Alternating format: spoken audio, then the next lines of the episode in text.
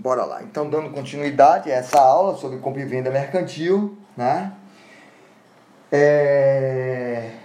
E aí eu já estava começando a falar do artigo 492, portanto, até não sei se isso ficou também é, trouxe alguma dúvida para a dose, eu já não me lembro. Até o momento da tradição, os riscos das, da coisa correm por conta do vendedor e os do preço por conta do comprador. Isso é uma forma, gente, que o legislador encontrou, né? A gente trabalha muito com isso quando a gente fala de direito obrigacional, né? A boa-fé, o dever de cuidado, né? De quando você recebeu por determinada mercadoria, você preservar a sua integralidade, a sua qualidade, a sua quantidade, para que a coisa não pereça, né? Aquilo que deve ser encarado como respeito mútuo, o respeito recíproco, a ética nas relações empresariais, né? Parágrafo 1 do artigo 492. Todavia, os casos fortuitos ocorrentes no ato de contar, de, de de. Cadê? É, de contar, marcar ou assinalar coisas que comumente se recebem contando, pesando, medindo ou assinalando e que já tiverem sido postas à disposição do comprador, correrão por conta deste.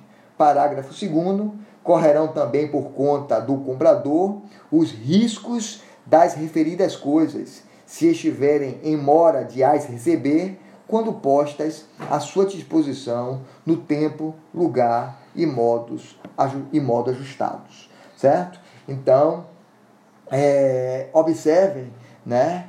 É, nós estamos falando de tradição, muitas vezes o pagamento ocorre para que é, a, a, a tradição, a entrega, né, vinculadas exatamente ao, ao, ao, pagamento anterior e realizado o pagamento, o direito não pode admitir, minha gente, o enriquecimento sem causa, que eu costumo distinguir o enriquecimento sem causa do enriquecimento ilícito, né?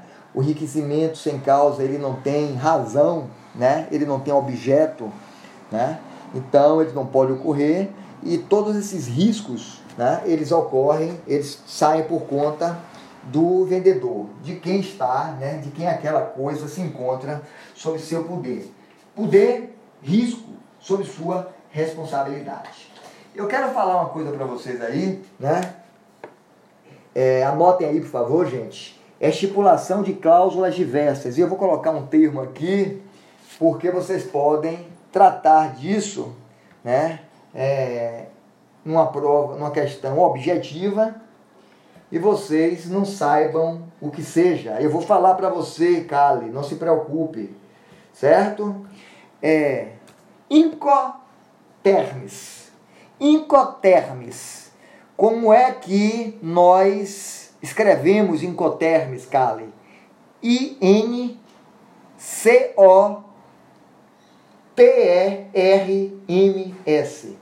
né? O que são, o que é, o que pode, o que nós entendemos por incotermes, também conhecido como termos internacionais de comércio, certo?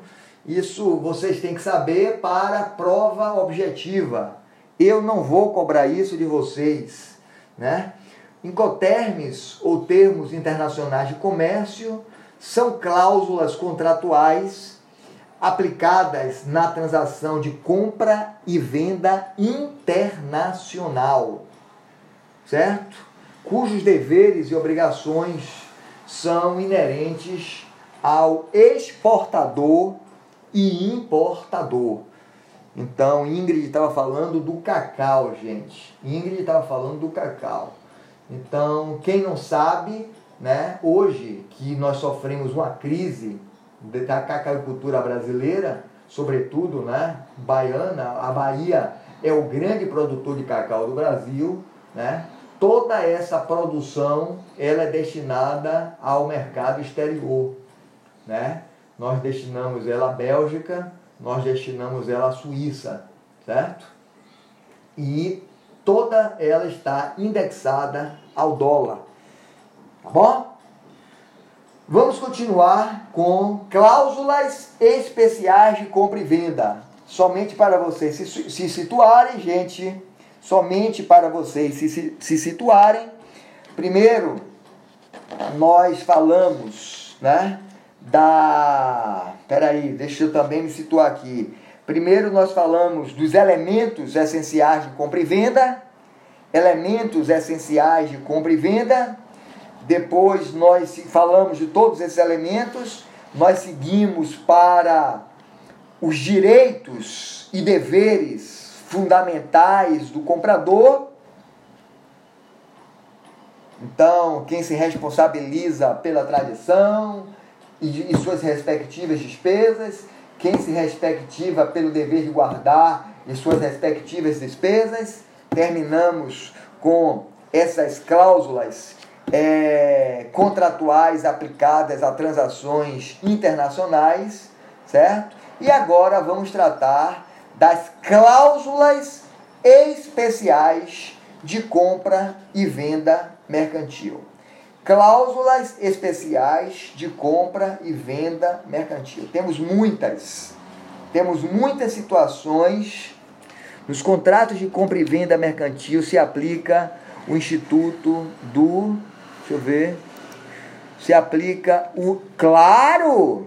Claro! Da evicção, dos vícios redibitórios, né? Claro! Como é que não? Como é que não? Então, muito bem, muito bem, Ulisses. Muito bem, Ulisses. Agora eu aprendi uma coisa, viu, gente? Ulisses está me fazendo uma pergunta aqui, e aí demora para ela aparecer na minha tela. E aí eu nunca sabia quem era o N. E agora eu botei o mouse em cima e estou vendo que quando eu faço isso, eu já sei quem é a pessoa. Aqui, ó. Muito bem o tal, o, FG, o FJ aí que toda hora me faz uma pergunta é Felipe, porque eu fico curioso de saber quem são vocês. Para lembrar quem são vocês, tá? Certo? É... Cláusulas especiais de compra e venda, minha gente. Vamos começar com a retrovenda. Eu tenho certeza que muitos de vocês já não lembram. Alguém, alguém com, usando de sinceridade, hein? Sem fazer qualquer consulta agora ao Google aí. Alguém sabe o que é retrovenda? Alguém sabe o que é retrovenda? Acho que não. Acho que vocês esqueceram. Né? Acho que vocês esqueceram. Quem é? Diga, Érica. Você, você, fez, você, fez, você, você cursou contratos com quem? Com Ive. Diga aí o que é. O que é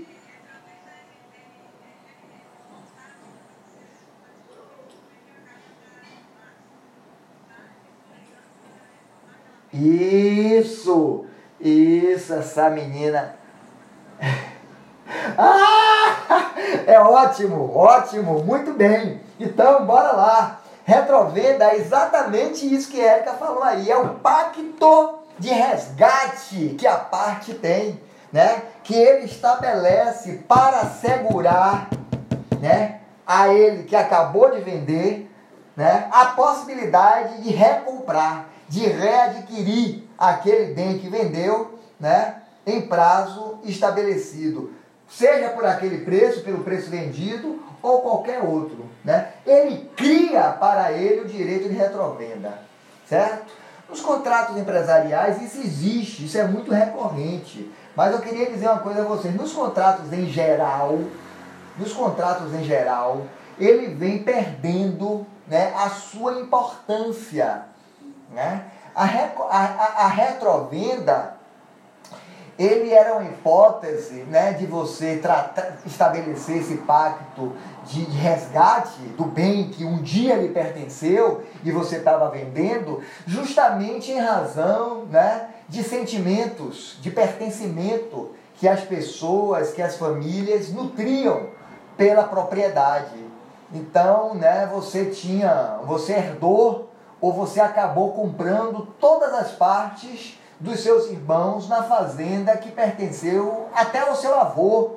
Do seu avô passou para o seu avô, do seu avô passou para o seu pai ou para sua mãe, né? Do seu pai ou sua mãe, dos seus irmãos, e você passou toda a sua infância lá, e você nutria sentimentos de pertencimento, né? Pelaquela propriedade que você teve que vender porque você mudou de vida, porque você ficou pobre, porque você é urbano e você não, não sabe lidar com a fazenda, que para você era, era, é, é, era uma alternativa né, de recreio, recreativa, né? Então você ainda deixava ali, né? Você criava a expectativa de estabelecer um prazo para tentar se, se reerguer economicamente, né? Ou pensar duas vezes na possibilidade de recompra.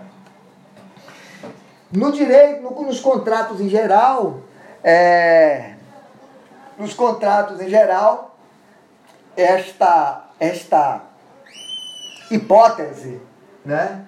de recompra, ela cai em desuso por razões óbvias, né?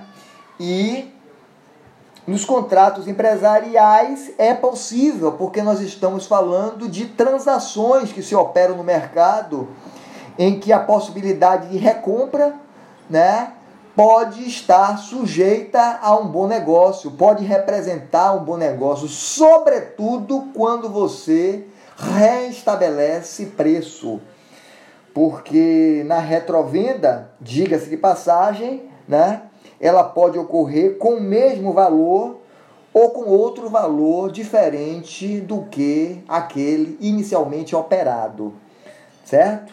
Então, é, a retrovenda é a hipótese de você recobrar a coisa no prazo de três anos.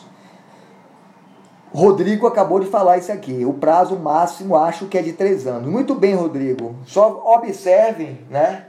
Para sempre enriquecer. Nada, querido. Por três anos e o pra, esse prazo é de natureza decadencial. Eles gostam de perguntar essas coisas a vocês, né? Esse prazo é de natureza decadencial, não é prescricional, porque ele atinge o próprio direito.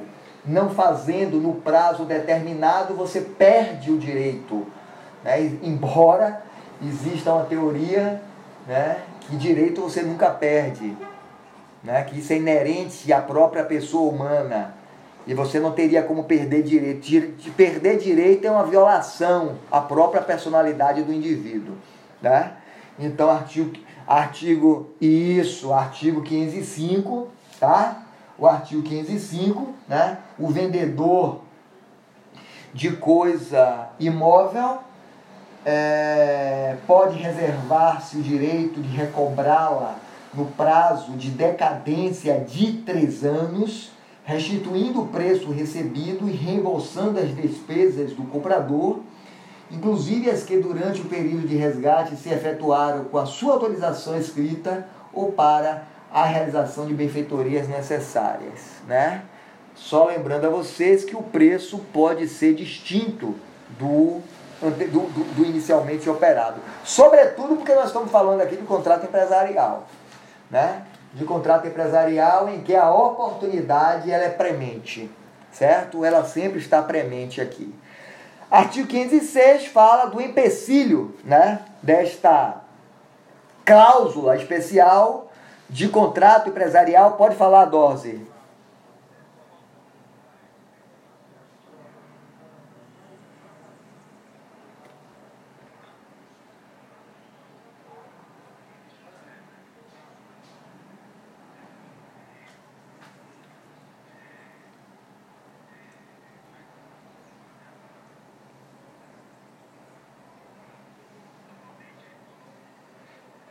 A impossibilidade de não restituição dos valores.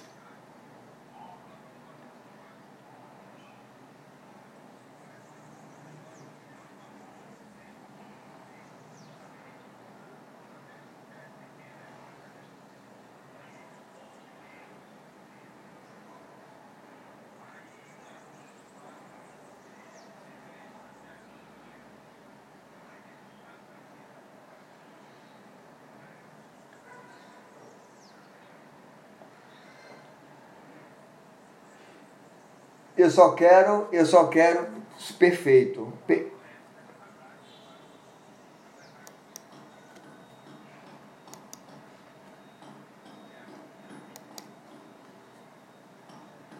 Perfeito.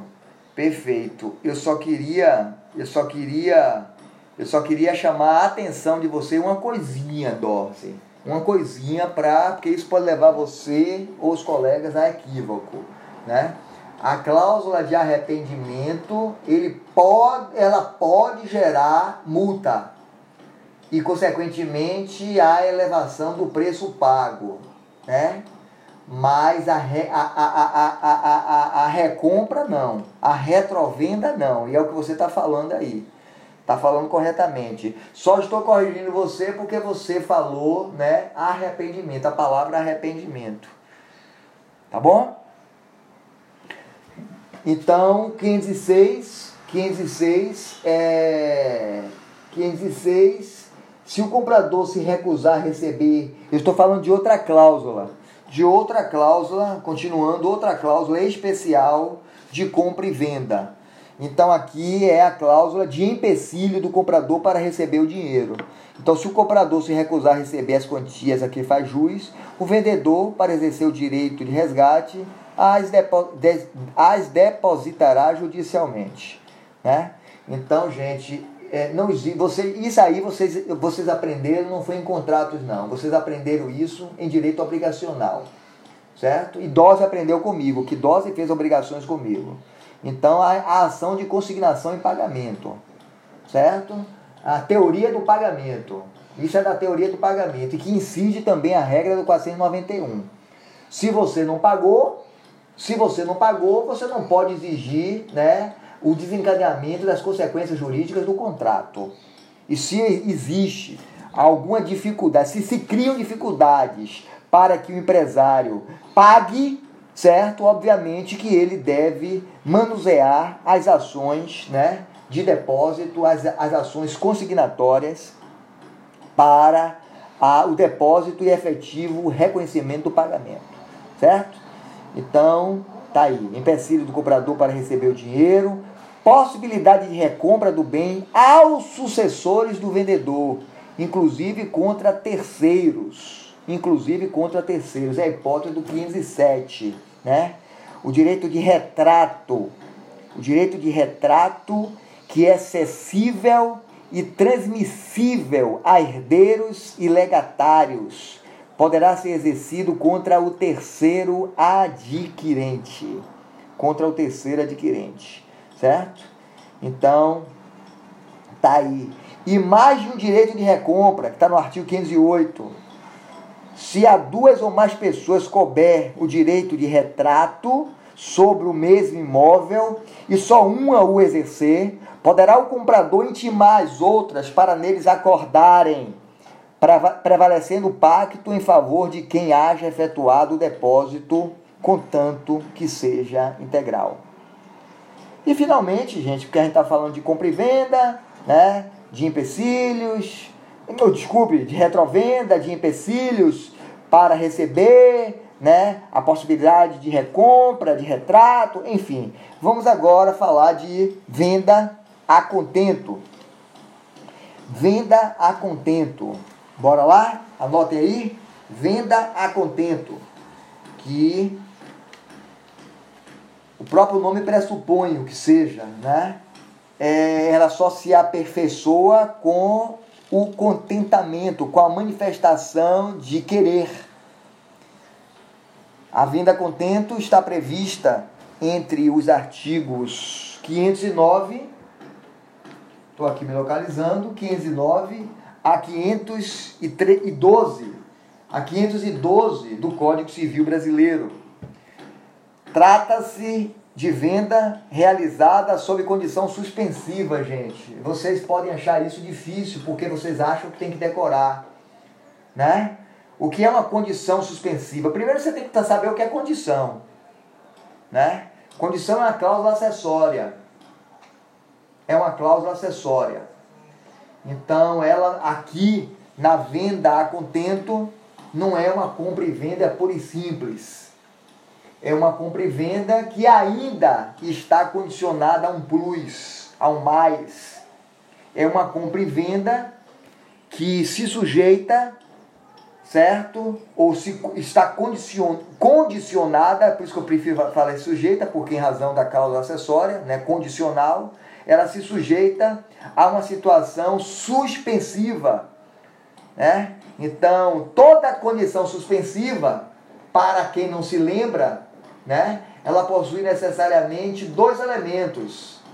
A fu, neste caso, a compra e venda só se aperfeiçoa com a manifestação é, de agrado do comprador? Sim.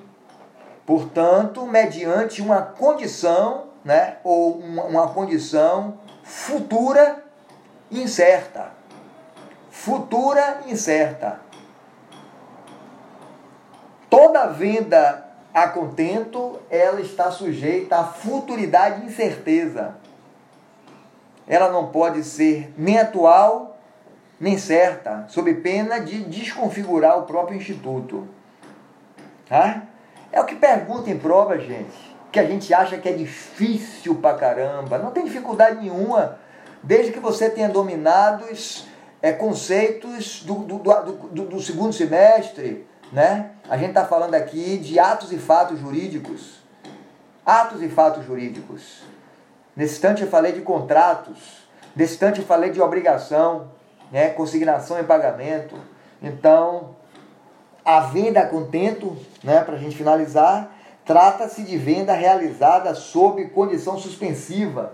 Portanto, ela diz respeito ao agrado do comprador em relação à mercadoria adquirida. Né?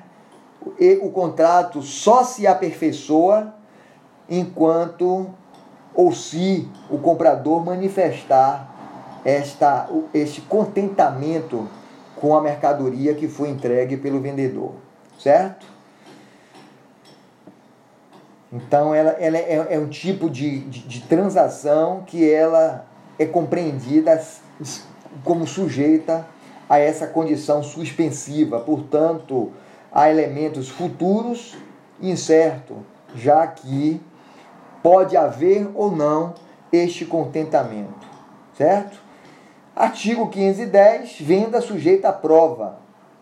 Muito, muito, aqui muito presente, né, nos contratos empresariais. A venda sujeita à prova, ela se presume sob a condição também suspensiva, já que a coisa, né, pa, pa, para o contrato se concretizar, para que o contrato possa produzir os seus efeitos, haja necessidade de se demonstrar aquelas qualidades que foram indicadas, né, asseguradas pelo vendedor. Né? É, isso é muito importante, minha gente. Né? Aqui, aqui traz o dever de lealdade, um dever, um dever de informação, que inclusive é correlato da boa-fé, que eu falei para vocês na aula passada, certo? Então, é, nos contratos de natureza consumerista, esta, essa condição suspensiva, né? É, nos contratos empresariais de natureza consumerista, essa cláusula é muito, é muito recorrente. É muito recorrente na medida em que ela pode afastar, certo? Pode afastar a responsabilidade por vícios ou defeitos, né? por vícios ou defeitos, na medida em que, quando está sujeito à prova, você é, é, é, é, é dá o ok também de que o seu verificador técnico realizou essa prova. Né? É uma espécie de, de, de perícia de demonstração das qualidades que foram asseguradas no contrato. É, existe também é, a venda que está não se opera enquanto não manifestar o agrado. Então, enquanto não for manifestado o agrado, o comprador assume a posição de mero comodatário, né? de, de estar simplesmente usando a coisa, conforme disposição do artigo 511. Então, em regra, é, é, é, é, mais ou menos sujeita à prova, né? Mas aqui não é uma prova de qualidade, é de você, é, são nuances, né? São nuances aqui de cláusulas suspensivas. Nessa situação do 511, é, dispõe que em ambos os casos as obrigações do comprador que recebeu sob condição suspensiva a coisa comprada são as de mero comodatário, enquanto não manifeste aceitá-la. Certo? Então, às vezes, ela pode ocorrer no contrato de franquia, né? que você faz, que você monta um determinado negócio, né? oferece, em que existe inclusive estudo de mercado, e você disponibiliza para o empresário adquirente e sujeita para que ele né, demonstre essa posição de agrado com a coisa, o objeto adquirido. E finalmente, artigo 512 que traz o prazo para manifestação do contentamento. Certo? Então, não havendo prazo estipulado para a declaração do comprador, o vendedor terá direito de intimá-lo judicial ou extrajudicialmente para que faça em prazo improrrogável. Então, quando, esta, quando o Código Civil traz essa previsão do artigo 512, né, esta situação, essa hipótese do 512 pode se dar por dois meios, minha gente, né? Vocês devem ter estudado isso no direito, né, no direito processual. Então você faz isso através de uma interpelação judicial, tá? Uma interpelação judicial ou você pode fazer isso por notificação extrajudicial. Eu estou falando para vocês na prática como é que se dá, né? Quando é judicial, em regra, por via da interpelação. Quando você faz extrajudicialmente, por via da notificação. E, finalmente, entre os artigos, eu acho que vocês estão seguindo aí o Código Civil, né? entre os artigos 513 a 520, nós estamos tratando da preempção ou preferência. Né? É, segundo as cláusulas de preferência, sempre que o comprador quiser vender ou dar em pagamento o bem que adquiriu do vendedor, ele tem que oferecer a este nas mesmas condições de preço. Certo?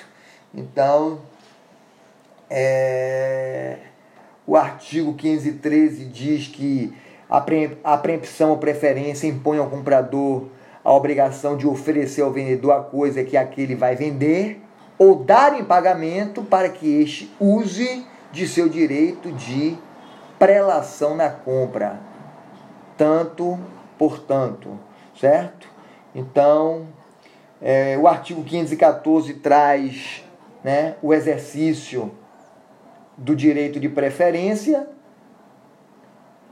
O vendedor pode também exercer o seu direito de prelação, intimando o comprador quando lhe constar que este vai vender a coisa. Isso raramente ocorre, porque ninguém é menino, né? Então você antes você dá, oferece como, o, o, que, o que nós fizemos anteriormente, né, no, 15, no 1513, você dá a ele o direito de preferência justamente para ele para evitar que ele, que ele se utilize da regra do 514, né? Então, antes que ele eh, busque isso, você vai. E é sempre que, que isso é, é sempre bom que isso seja feito mediante né, é, prova escrita. As palavras são jogadas ao vento.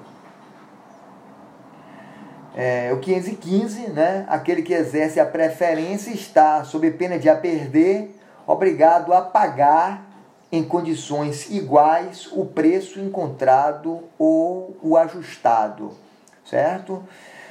Olha, gente, é possível, é possível hoje é, é, é, é contratos empresariais de compra e venda, certo? É, é, é muito comum que esse direito de preferência fique assegurado. Quando você vende a um terceiro, né, no próprio contrato realizado com o terceiro, você estabelece, né, você traz a anuência de quem já está com ele, né, é, é, é, dando conta de que a preferência foi respeitada e ele não quis. tá? O artigo 516 traz o prazo do exercício de preferência, tá? O artigo 516 traz o prazo do exercício de preferência, inexistindo o prazo estipulado, o direito de preempção caducará se a coisa for móvel, não se exercendo nos três dias, e se for imóvel, não se exercendo nos 60 dias subsequentes à data em que o comprador tiver notificado o vendedor. Certo? Aqui também é uma hipótese de decadência que o legislador se utiliza desse termo antigo ainda, né? Caducará. Isso é um termo hoje em desuso.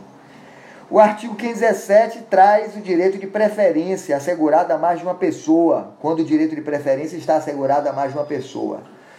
Então, quando o direito de preempção foi estipulado a favor de dois ou mais indivíduos em comum, só pode ser exercido em relação à coisa no seu todo, se alguma das pessoas a quem ele toque perder ou não exercer o seu direito, poderão as demais utilizá-lo na forma sobredita. O artigo 518 traz o desrespeito ao direito de preferência. Né? Então, responderá por perdas e danos o comprador se alienar a coisa sem ter dado ao vendedor ciência do preço e das vantagens que por ela lhe ofereçam. Responderá solidariamente o adquirente se tiver procedido de má fé. Certo? Lembrando a vocês que nessa circunstância ainda responderá por perdas e danos a ser apurada né, em razão da demonstração de tudo que sofreu, de todo o prejuízo sofrido. Né? Então eu quero trazer a vocês, né, em relação a essa regra do 518, a hipótese do 944, viu gente? Eu sei que vocês estão cansados, nós já estamos terminando, mas aqui fala né, de má fé. Então vamos para o 944 e vejam que o legislador brasileiro, em matéria de responsabilidade civil, vocês fizeram comigo, então não se esqueçam. E quem fez responsabilidade civil e obrigação, eu ainda me sinto muito mais no direito né, de poder cobrar. 944, a indenização mede-se pela extensão do dano. Então, quando o legislador fala né, que a indenização se mede pela extensão do dano, não, não é apenas tudo aquilo, não é apenas o dano emergente, não é apenas tudo que você perdeu, mas também tudo aquilo que você deixou de ganhar. Tá bom? Todos os prejuízos que puderem ser demonstrados e comprovados. Tá bom? O artigo 520 fala da impossibilidade de ceder herdeiros. Né? O direito de preferência não se pode ceder nem passa aos herdeiros. Tá bom? Então, aqui ó, está relacionado ao direito das sucessões. E vamos falar um pouquinho sobre venda com reserva de domínio, gente. Venda com reserva de domínio. Poxa, eu ainda falo, falta falar sobre essas coisas aqui, certo? Então, venda com reserva de domínio. Eu preciso terminar a aula hoje, certo? Para não ficar nada pendente, para não ficar rabinho para outra aula. É...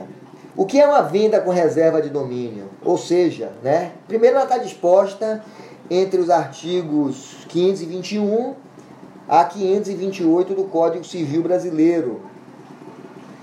É aquela venda em que se assegura ao, ao, ao empresário vendedor a reserva de domínio sobre a coisa vendida até que o comprador pague integralmente o preço ajustado.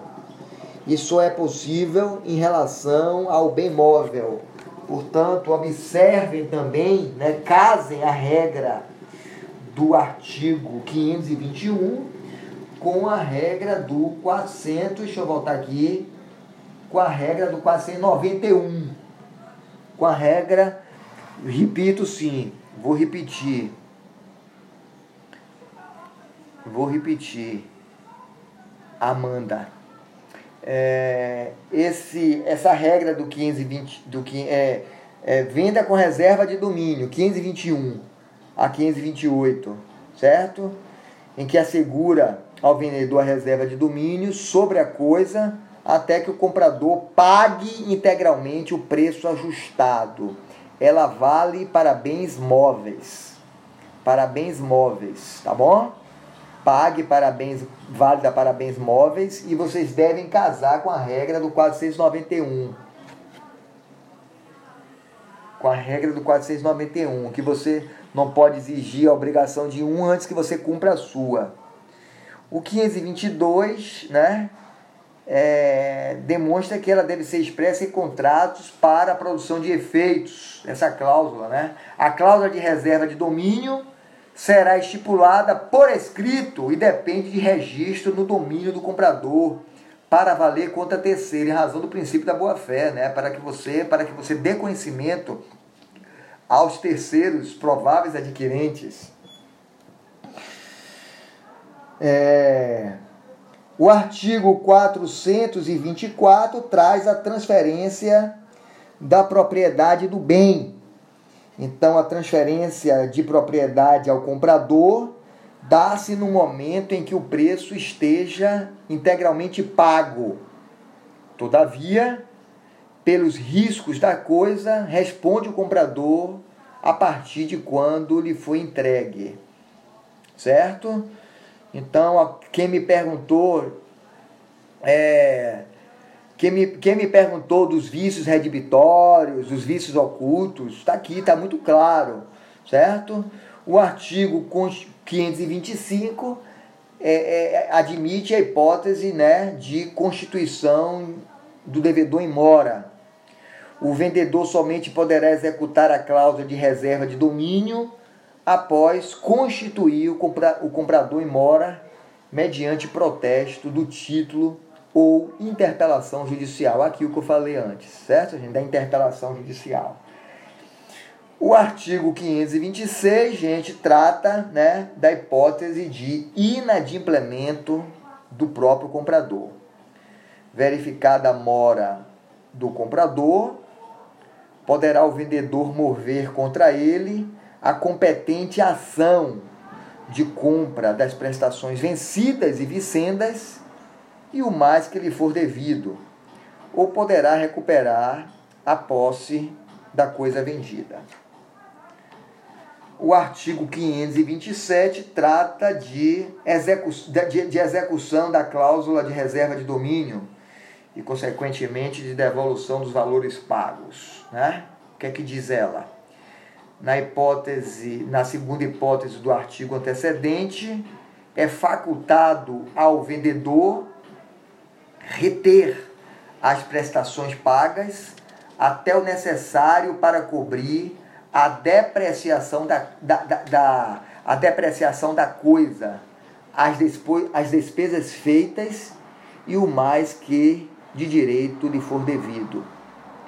O excedente será devolvido ao comprador e o que faltar lhe será cobrado tudo na forma da lei processual. O artigo 428 fala do recebimento do pagamento à vista ou de instituição de mercado de capital. Então, se o vendedor recebeu o pagamento à vista ou posteriormente mediante financiamento de instituição do mercado de capitais, a este caberá exercer os direitos e ações decorrentes do contrato, né? A benefício de qualquer outro, e a operação financeira e a respectiva ciência do comprador constarão do registro do contrato. Na maioria das vezes, até, gente, fiquem sabendo que o próprio contrato de financiamento ele revela, ele revela, né, a escritura do imóvel. Eu há pouco tempo fui fazer um divórcio na cidade de Estância, em Sergipe, em que a moça, é inteligentíssima, gente, né? Ela virava para mim e dizia: Márcio, eu estou desesperada porque eu não consigo encontrar a escritura do meu imóvel. E eu dizia: Fulana, procure, Fulana, procure, eu preciso, eu preciso juntar. E ela dizia: ah, Eu não tenho. Será que não serve o contrato de financiamento que eu fiz com o Banco do Brasil. Eu disse, manda esse contrato aí para eu ver. Eu disse, minha filha, né? A lei de registros públicos admite, né? Torna esse, torna esse instrumento válido, admite ele como escritura pública, tem força de lei, tem força de escritura pública, veja aí, certo? Ah, não sabia. Então é isso aí, gente. As pessoas né, não têm informação dessa. De, de, de... O artigo 529 a 532 fala da venda sob documentos, né? Necessário. Eu já fiz muita venda sob entrega de documentos, necessário, em, em, em, em, que exige a entrega do título representativo, né? É, eu já fiz muito venda. Eu fiz, eu fiz uma vez uma venda, gente, de uma de um imóvel em que estava sendo vendido junto com o imóvel, né? Esse imóvel tinha pertencido àquele bloco carnavalesco grande, Araquito. Então era, foi, foi, uma, foi uma transação milionária na época, feita né, de uma italiana para um holandês. Envolvia não apenas de um imóvel na Barra, mas também de uma academia de ginástica, de um café e de um centro de beleza, de um instituto de beleza, desse que faz aquele negócio de day, da, dia, dia da noiva, né? Então, é, foi paga mediante prazo, representado, prazo representado por, por, por, por títulos, né? por nota promissória, e que era resgatada, né? era entregue no próprio cartório, é, nos respectivos, respectivos com, com os respectivos pagamentos pagamentos. Então, neste contrato especial de compra e venda, né, sob, mediante a, a, a, a entrega dos documentos, não há a tradição da própria coisa, né, mas tão somente de um título ou de um documento que a representem. Né? É a previsão do artigo 529. O artigo 530 trata da data e do local do pagamento. Não havendo estipulação em contrário, o pagamento deve ser efetuado na data e no lugar da entrega dos documentos. O artigo 431 né, fala da apólice de seguro para cobrir risco de transportes se entre os documentos entregues ao comprador figurar a pólice de seguro que cubra os riscos do transporte, correm estes a contas do comprador, salvo se, ao ser concluído o contrato, tivesse o vendedor ciência da perda ou avaria da coisa. Aí a hipótese, a hipótese né, dele se responsabilizar em razão do, do conhecimento prévio. O artigo 523, minha gente, é, fala do pagamento através de estabelecimento bancário. Então, estipulado o pagamento por intermédio de estabelecimento bancário, caberá a este efetuá-lo contra a entrega dos documentos, sem obrigação de verificar a coisa vendida pela qual não responde. E, finalmente, parágrafo único, neste caso, somente após a recusa do estabelecimento bancário a efetuar o pagamento, poderá o vendedor pretendê-lo diretamente ao comprador. Minha gente, né? Vencemos a compra e venda mercantil. Eu quero ver se na próxima aula, primeiro vou encerrar aqui nossa reunião de hoje,